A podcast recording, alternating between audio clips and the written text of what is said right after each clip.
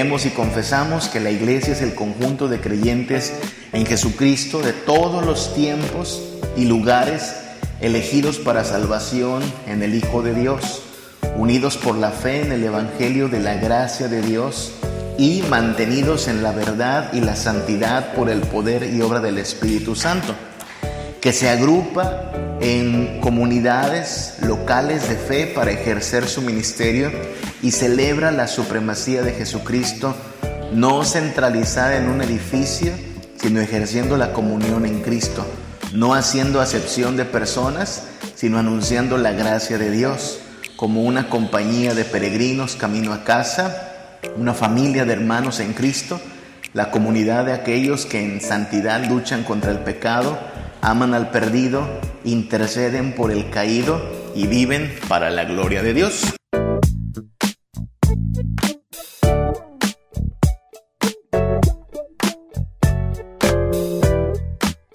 Esta congregación de santos en comunión, sumisión y deleite en Cristo va a perseverar ante toda adversidad y contra toda hostilidad en fidelidad.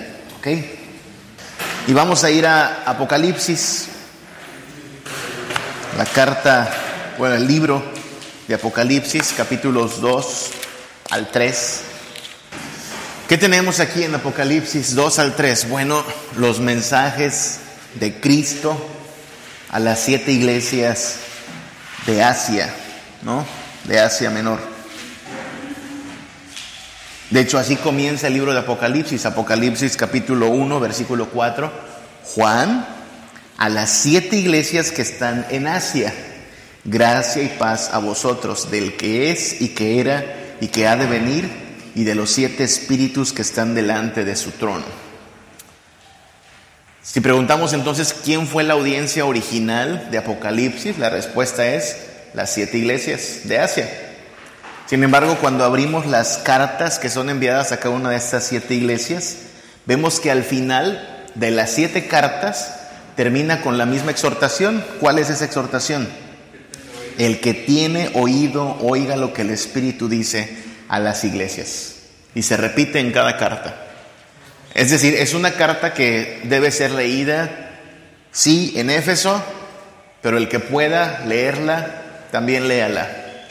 Sí debe ser leída en Esmirna, pero el que pueda atender a lo que se le dijo a Esmirna, atiéndalo también. Entonces, se nos da permiso, ¿no? Para abrir correspondencia ajena en ese sentido y leerla y apropiarnos del mismo pasaje. Recordemos que nosotros no creemos, como tradicionalmente lo afirma el dispensacionalismo, que estas iglesias son simbólicas, o que representan diversas etapas en la iglesia. Creemos que en verdad son iglesias locales en estas comunidades, Éfeso, Esmirna, Pérgamo, que enfrentaban situaciones muy, muy particulares. Y entonces vamos a tomar el mensaje, no podemos hacer un estudio a fondo de cada carta, pero sí de manera general podemos ir considerando qué es lo que cada iglesia estaba recibiendo como exhortación de parte de nuestro Dios. Recordemos lo que creemos de la iglesia, esta definición de la iglesia del 2015 del Sínodo de la Península nos va a ayudar, ¿no? Creemos y confesamos que la iglesia es el conjunto de creyentes en Jesucristo de todos los tiempos y lugares elegidos para salvación en el Hijo de Dios, unidos por la fe en el Evangelio de la gracia de Dios y mantenidos en la verdad y la santidad por el poder y obra del Espíritu Santo, que se agrupa en comunidades locales de fe para ejercer su ministerio y celebra la supremacía de Jesucristo, no centralizada en un edificio, sino ejerciendo la comunión en Cristo, no haciendo acepción de personas, sino anunciando la gracia de Dios, como una compañía de peregrinos camino a casa, una familia de hermanos en Cristo, la comunidad de aquellos que en santidad luchan contra el pecado, aman al perdido, interceden por el caído y viven para la gloria de Dios. Es una definición, o bueno, una declaración bastante eh, precisa de todo lo que creemos de la iglesia, ¿no? Vamos a los pasajes. Si tenemos oídos para oír, deberíamos entender estos, estos mensajes a las iglesias. Primera exhortación que podemos tomar para nosotros como iglesia. No dejes tu primer amor.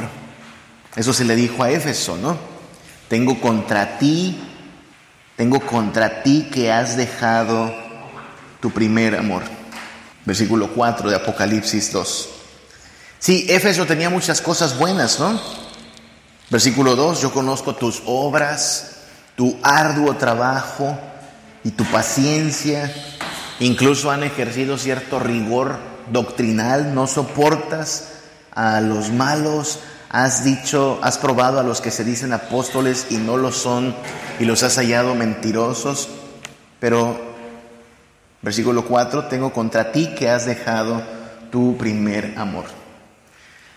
Primer amor entendiéndose no de manera romántica, melodramática, ay, el primer amor de mi vida, no, sino prioritario, ¿verdad? Prioridad. Has dejado a un lado la prioridad. Te has distraído con un montón de cosas muy buenas, pero no son la prioridad. ¿Se nos podría acusar de eso a la iglesia actual? Muchas veces creo que sí. Hacemos cosas que no son necesariamente malas, ¿no? Nadie quiere hacer cosas malas delante de Dios, pero a lo mejor no son la prioridad. A lo mejor hemos gastado tantas energías, recursos en asuntos que no son en sí prioritarios. La prioridad es hacerlo todo en amor a Cristo, ¿no? El primer mandamiento sigue vigente, amarás al Señor tu Dios con todo tu corazón, toda tu alma, y con toda tu mente, Mateo 22, 37.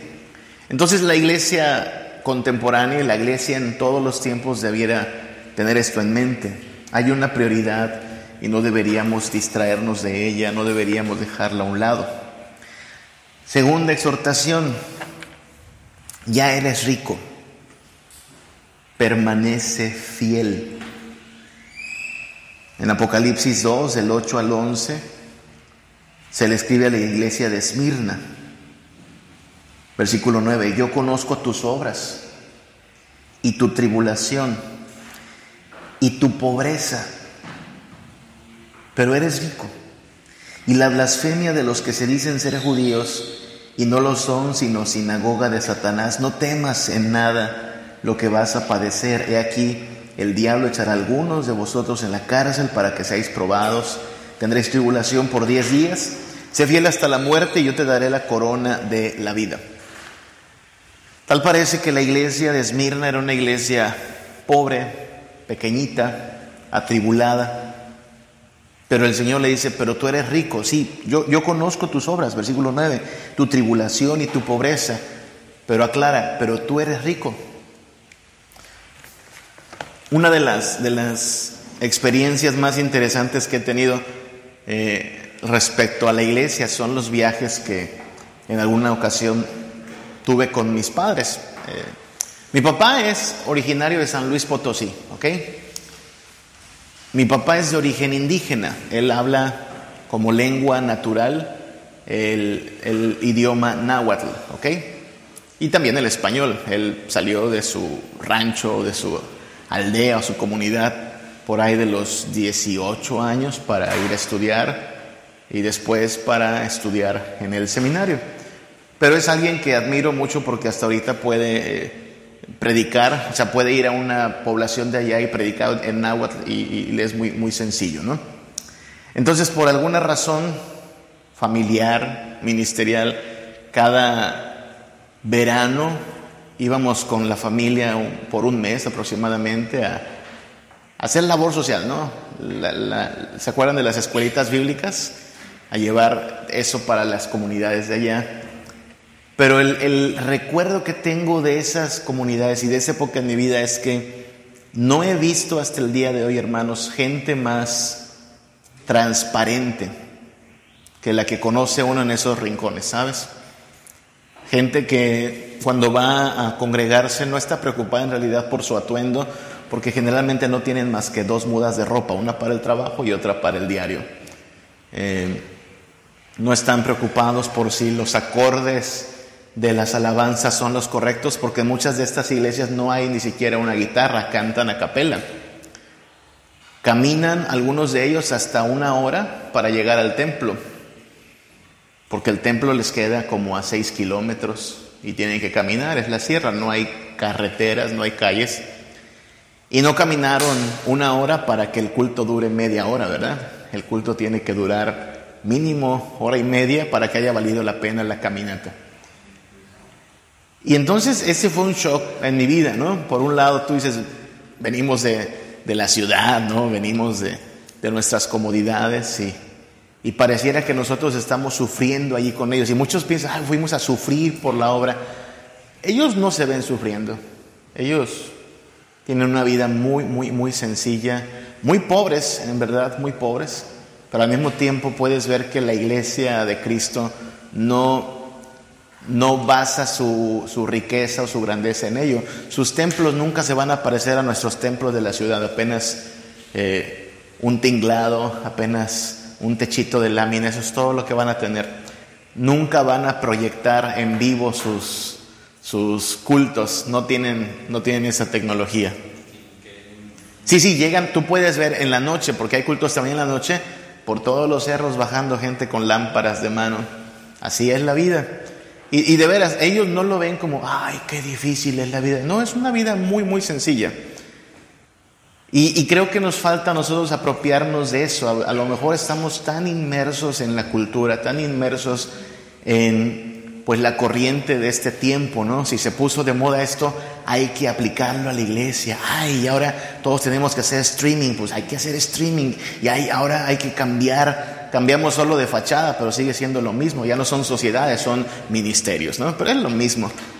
Y, tratamos de, parecer como más ah, atractivos y ganar una riqueza aparentemente mayor. Pero el mensaje a Esmirna es, importante. Jesús le dice, en, realidad tú eres rico. Quizá en términos terrenales, temporales, es, es paupérrima tu condición pero tu riqueza está en Cristo y nos hace falta ver eso, considerar que nuestra riqueza está en Cristo y de lo que se trata es de permanecer fieles, permanecer fieles.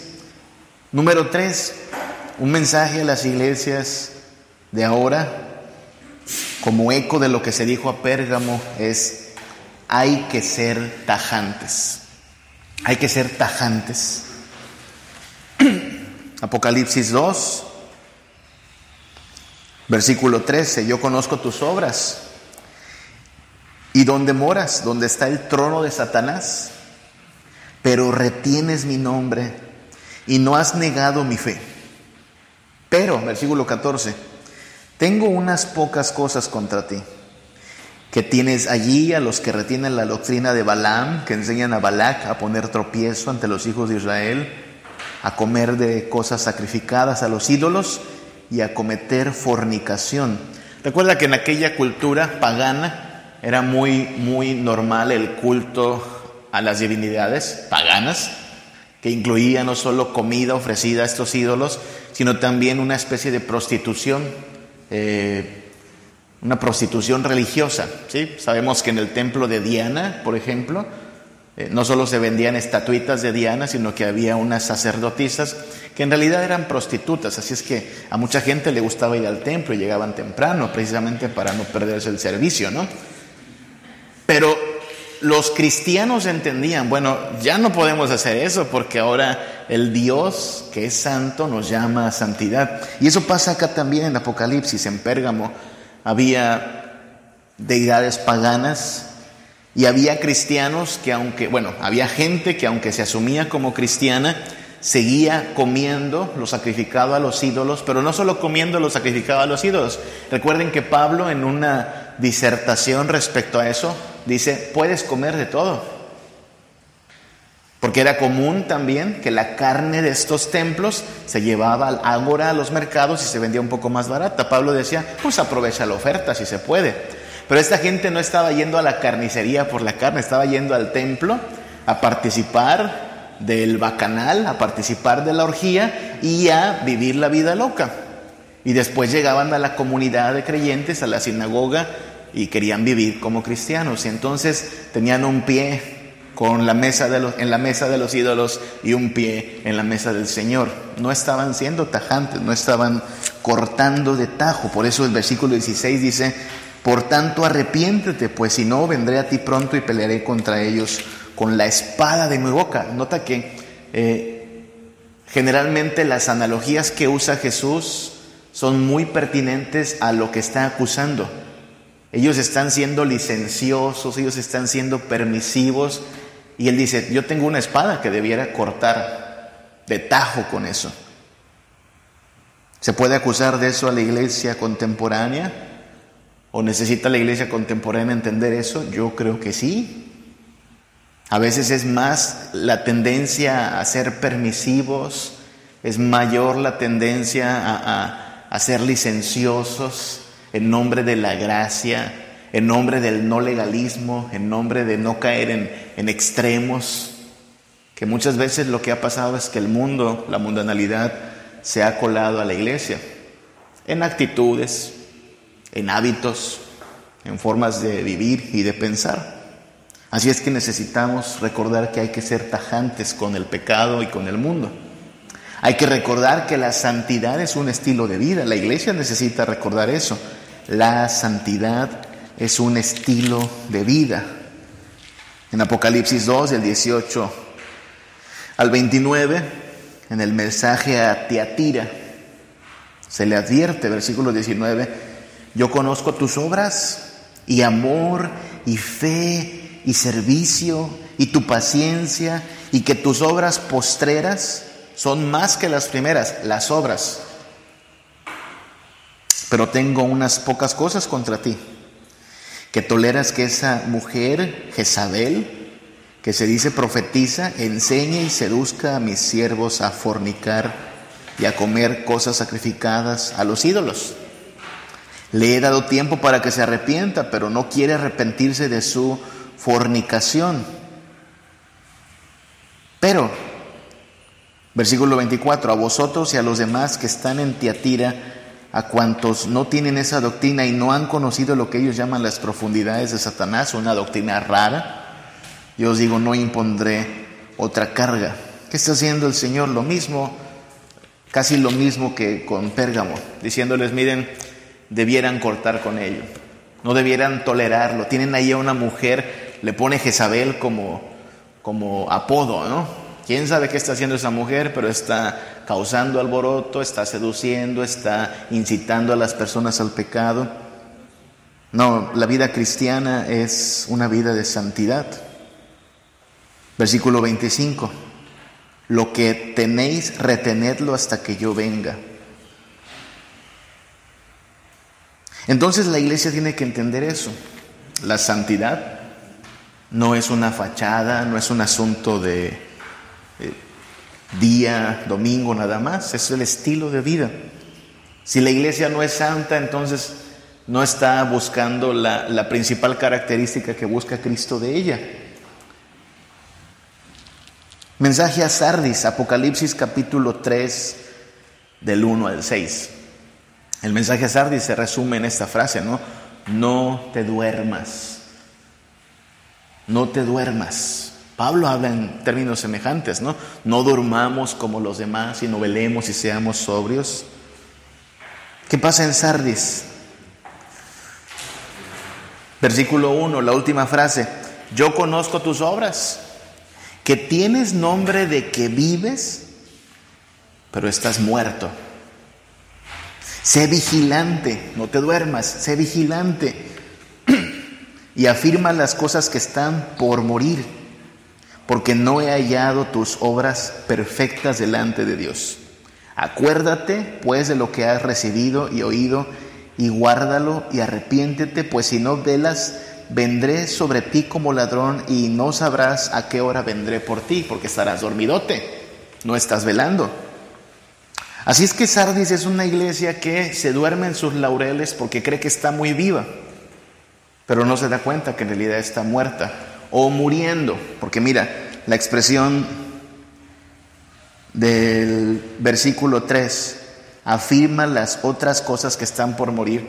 Da la impresión como de algo que se está empezando a pudrir.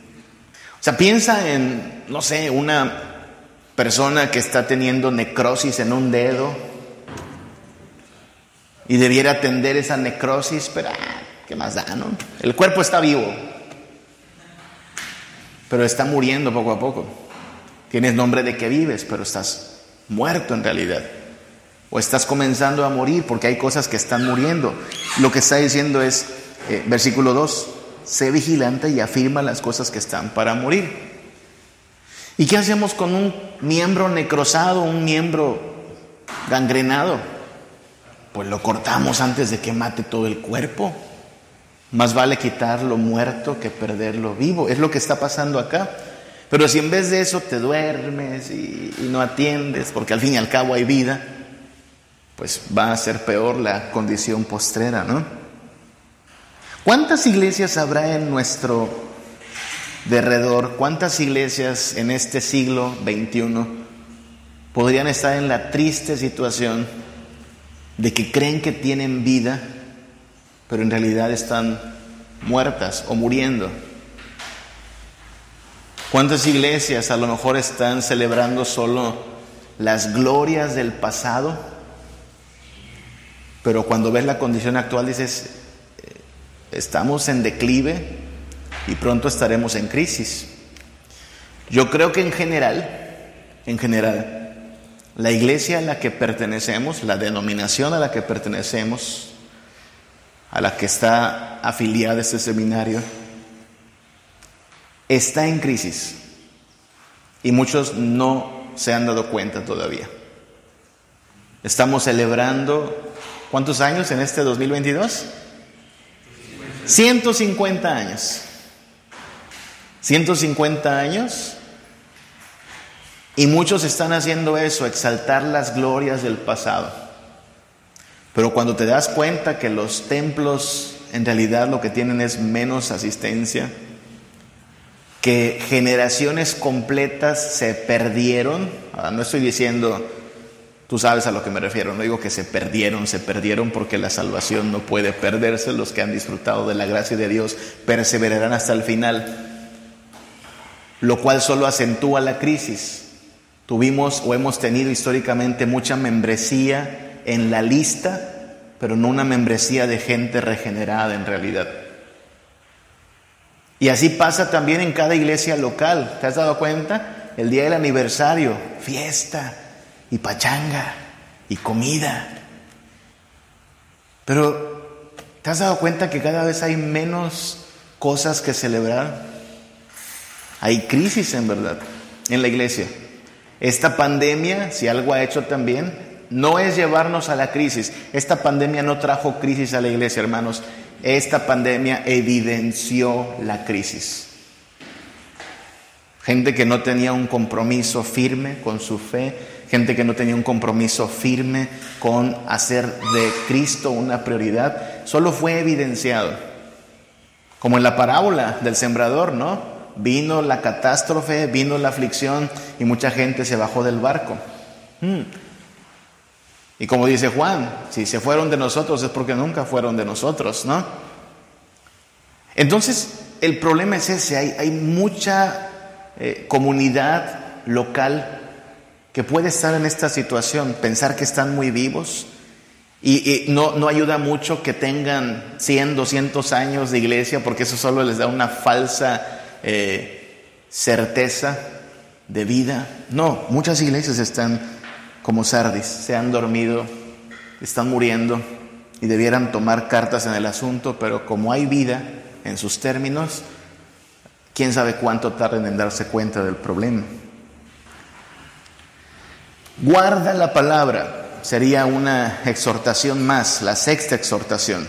Guarda la palabra a la iglesia de Filadelfia, Apocalipsis 3, del 7 al 13, se le dice, versículo 8, yo conozco tus obras, he aquí he puesto delante de ti una puerta abierta, una oportunidad muy grande, la cual nadie puede cerrar, porque aunque tienes poca fuerza, ¿sí? Como los hermanitos de Esmirna también, son pequeñitos, tienen poca fuerza has guardado mi palabra y no has negado mi nombre. Versículo 10, por cuanto has guardado la palabra de mi paciencia, yo también te guardaré en la hora de la prueba. Si saben ustedes que hay una gran diferencia entre Corea del Norte y Corea del Sur, ¿verdad? No solo en términos de economía, dicen que desde el espacio se puede ver la diferencia entre Corea del Norte y Corea del Sur. De noche Corea del Sur está totalmente iluminada, nunca duerme esa región, pero en Corea del Norte no hay luz, la gente es muy pobre todavía.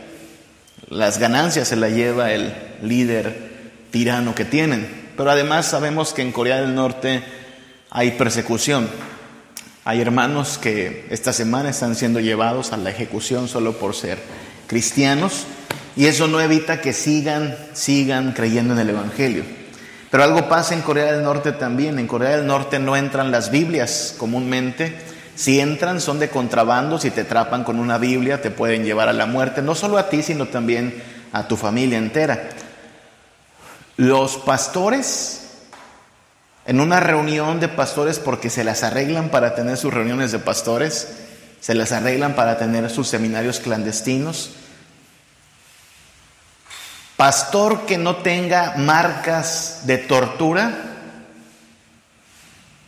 quizá hay motivos para dudar de su compromiso. Casi no hay. Si no hay pastores que tengan marca de tortura es porque ya están muertos. Todos los pastores en una reunión tienen marcas de que los han torturado. ¿Y por qué los torturan? Pues porque el pastor tiene información de dónde están las células de la iglesia, dónde están los puntos de reunión y lo van a torturar hasta que revele esos datos. Porque así de opresor es el gobierno.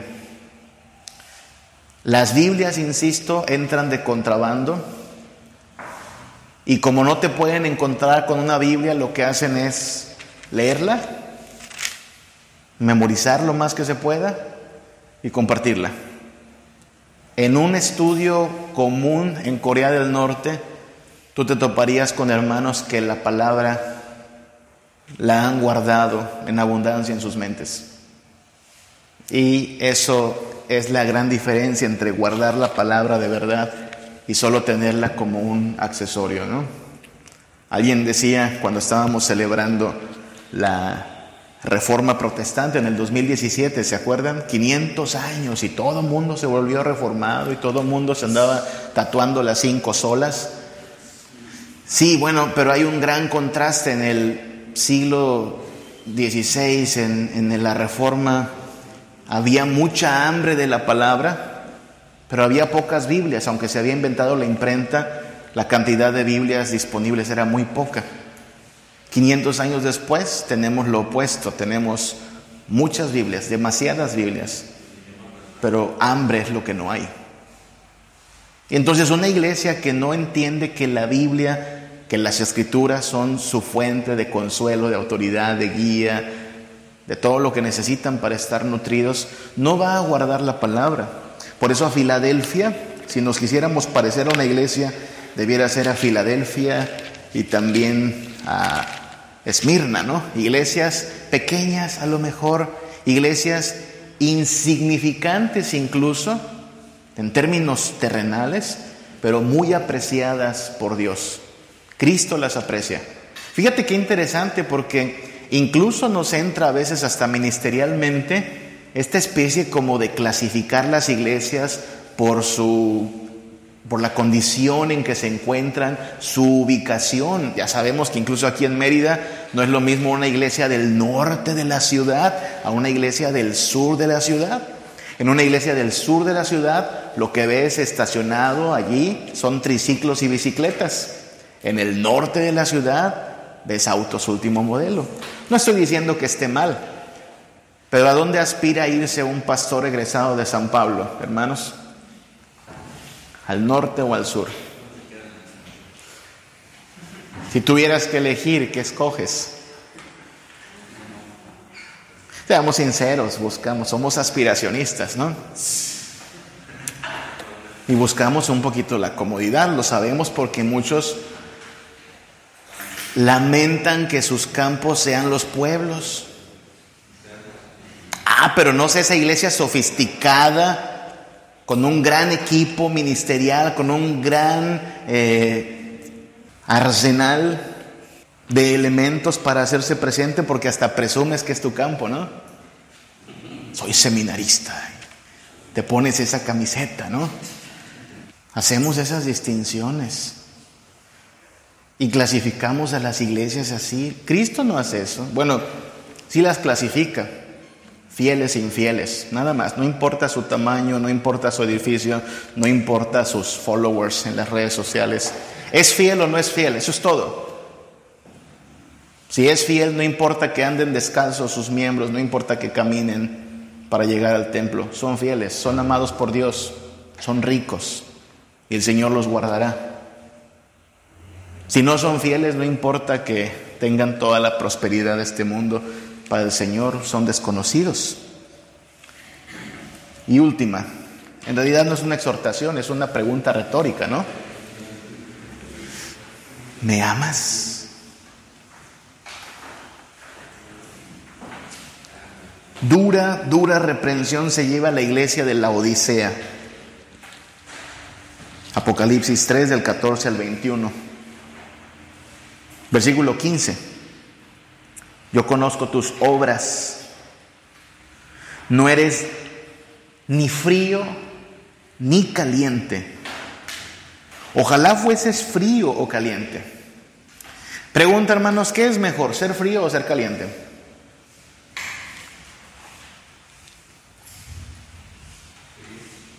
¿Ser frío? Versículo 16, pero por cuanto eres tibio y no frío ni caliente, te vomitaré de tu boca. ¿Qué debemos ser entonces? ¿Fríos o calientes? Tibios no es una opción, porque es lo que aquí está reprendiendo el Señor. Eres tibio. Cualquiera de los dos. Si es frío, sirve. Si es caliente, sirve. ¿O no?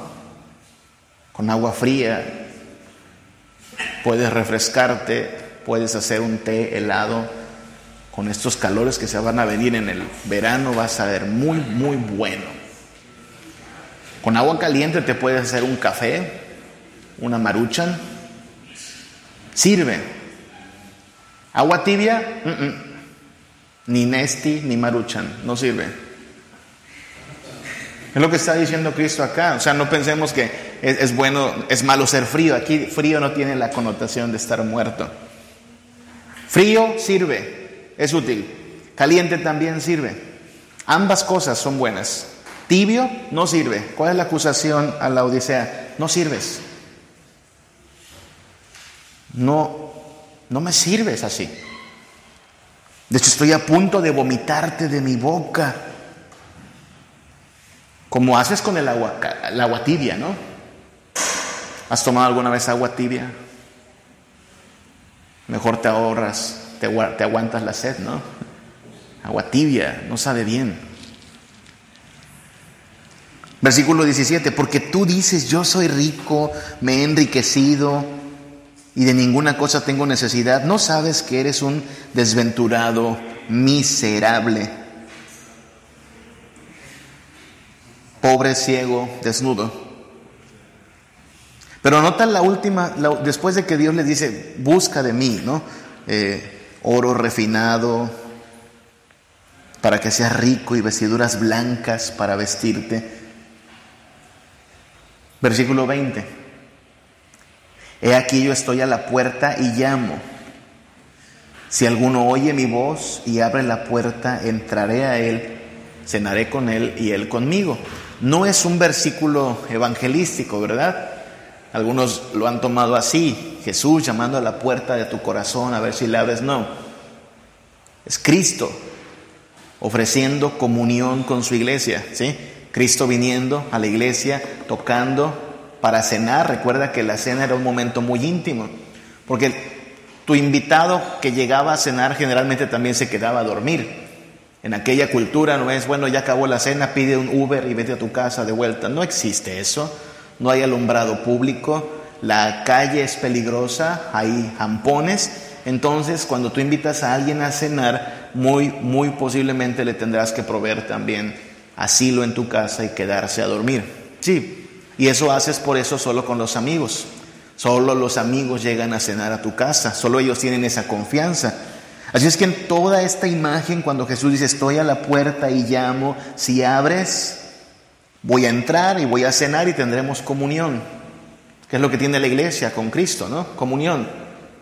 La pregunta es si la iglesia quiere eso, si la iglesia de verdad ama a Cristo así, o está interesada en otras cosas con sus propias prioridades, pero no ama al Señor, que fue como comenzó la reprensión a la primera iglesia, ¿no?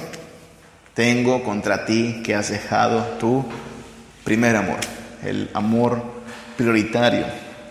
Entonces, si bien las iglesias de las que hablamos ya no, ya no están allí, ya son cosa del pasado, sus cartas permanecen con nosotros y debiésemos prestar atención a estas exhortaciones para que en verdad podamos mantenernos en fervor prevaleciente, ¿sí? Ante toda adversidad, contra toda hostilidad, con toda fidelidad. Amarte solo a ti, Señor. Amarte solo a ti, Señor. Amarte solo a ti, Señor. Y no mirar atrás. Seguir tu caminar, Señor. Seguir sin desmayar, Señor postrarme ante tu altar, Señor, y no mirar atrás, seguir tu caminar, Señor, seguir sin desmayar, Señor, postrarme ante tu altar, Señor, y no mirar atrás mirar atrás. Yeah, yeah.